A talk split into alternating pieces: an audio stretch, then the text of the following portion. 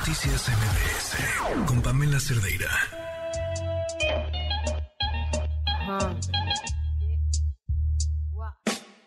Quisiera tener cosas 8 con 39. Es martes y esta es la historia que nos tiene Joali Reséndiz. Ya no basta solo escuchar una denuncia porque en este país nunca pasa nada. Ahora es necesario ser empáticos. Por eso, amable Radio Escucha, le suplico que conteste mi siguiente pregunta. ¿Qué haría usted si le violaran a una hija y que al salir a la tienda, al mercado, rumbo a la escuela, en la ruta, en el supermercado, usted se cruzara con su violador? ¿Qué haría usted si su hija violentada al mirarlo se orina y el agresor le sonriera, les mandara besos? En serio, ¿qué haría usted? Hemos dado seguimiento a la denuncia de Julieta Salazar y de su hija, originarias de Yecapixtla, Morelos. Ella es madre de una menor que en el 2017 había cumplido tres años.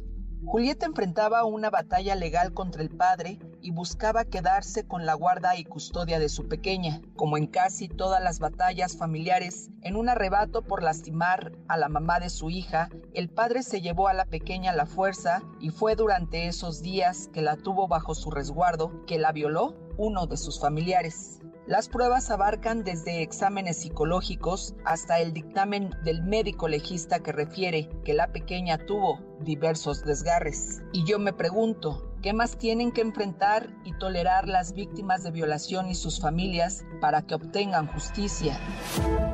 Cuando ocurrió la violación de la hija de Julieta, ella tenía tres años, dos años ocho meses para ser exactos, y ahora súmele que han transcurrido cinco años más sin una reparación del daño efectiva. ¿Qué más deben esperar las víctimas de las autoridades si al denunciar al agresor y demostrar una a otra las pruebas y someterse a la revisión exhaustiva de médicos legistas y recibir revictimización por parte de las autoridades, no ocurre nada? ¿Qué hacer cuando un tribunal dicta sentencia en contra del violador por 30 años y él sigue libre? ¿Y sabe por qué? Porque obtuvo un amparo. ¿Por qué tanta impunidad? Es decir, nadie pide que sin pruebas sean condenados, pero cuando hay agravantes solamente es actuar en consecuencia y que se aplique la ley. No es solo el dolor de enfrentar el abuso sexual, sino además la insensibilidad de una autoridad incongruente cuando sentencia y luego arropa al agresor. Es muy difícil entender que para las familias de las víctimas hay, de entrada, un desgaste económico, un desgaste psicológico, un desgaste social. En este caso, Julieta lo ha enfrentado todo sola. ¿Es posible imaginar la frustración de ella de mirar que su hija fue abusada y ese daño moral no ha sido resarcido? Y que además el expediente bajo el delito de violación agravada en contra de Ángel Hernández Cardoso, presunto agresor, que contiene dictámenes que demuestran que su hija fue violada vaginal y oralmente por un adulto que le lleva más de 30 años no ha sido tomado en cuenta. El padre de la menor sigue viviendo y conviviendo con el agresor porque él no le creyó a su propia hija. Aún con los dictámenes, sigue teniendo trato con quien la lastimó salvajemente. En abril de ese año, los magistrados resolvieron que quedaba impugnado el juicio porque había vicios, ya que se dieron cuenta de que una magistrada presidenta tuvo encuentros con la defensa y eso lo anuló. Julieta esperó a que se abriera fecha de un nuevo juicio y eso fue esperanzador para una mínima justicia y de nuevo lo dejaron libre. Sin embargo, hubo una apelación. Luego lo sentenciaron a 30 años de prisión y le dieron tres días para entregarse. Después hubo una resolución y obviamente no se entregó. Llegó su abogado con un amparo y hoy sigue libre en la calle con agresiones y con burlas para Julieta y su niña. ¿Qué se hace en estos casos? ¿Qué haría usted en lugar de Julieta? ¿Dónde quedan los derechos de la menor? ¿Dónde están? Porque es evidente que no están en ningún lado. Aquí solo han valido los derechos del imputado. Y le vuelvo a recordar que si usted es abogado o abogada psicólogo o psicóloga y desea unirse a una red para defender y sanar a quienes están enfrentando un proceso doloroso como lo es el abuso sexual infantil, me escriba. ¿Tienes una denuncia? Mi correo periodismo a toda prueba arroba gmail.com o sígueme en mis redes sociales en Twitter o en Facebook como arroba Joali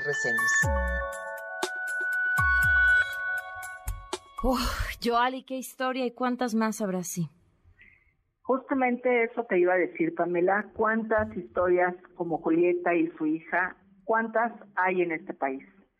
Eh, han pasado cinco años donde el agresor sigue viviendo en el mismo lugar, donde estoy segura que las autoridades conocen dónde vive y donde Julieta, pues evidentemente no puede moverse de ciudad, no puede moverse de estado, mucho menos de país, y tiene que tolerar encontrar al agresor de su hija en cualquiera de los lados que ella transita, sin que nadie le toque un cabello al agresor. ¿Qué harían las personas en lugar de Julieta? A mí me han dicho muchas veces, Pamela, yo tomaría la justicia por propia mano. Eso es lo que se tiene que hacer y yo lo planteo. Eso es lo que se tiene que hacer, Pamela, para que entonces las autoridades tengan desbordados los casos ahora de personas que están asesinando a los violadores o violadoras de sus hijos. Porque hay que decirlo, Pamela, que no solamente ahora ya son hombres, sino mujeres que están violando niños. Mujeres que están violando niñas. Son las menos, sí, pero hay que recordar que todo empieza porque no hay una eh, respuesta eficaz de las autoridades. Porque cuando se sabe la comunidad que este tipo de situaciones se ha salido de las manos justamente de ellos, quienes tendrían que aplicar la ley, estas historias se repiten. Se repite la impunidad, se repite la falta de justicia y se repiten los casos, tristemente, que posicionan a nuestro país con el primer lugar en abuso sexual infantil, que estamos por encima de Tailandia, Pamela.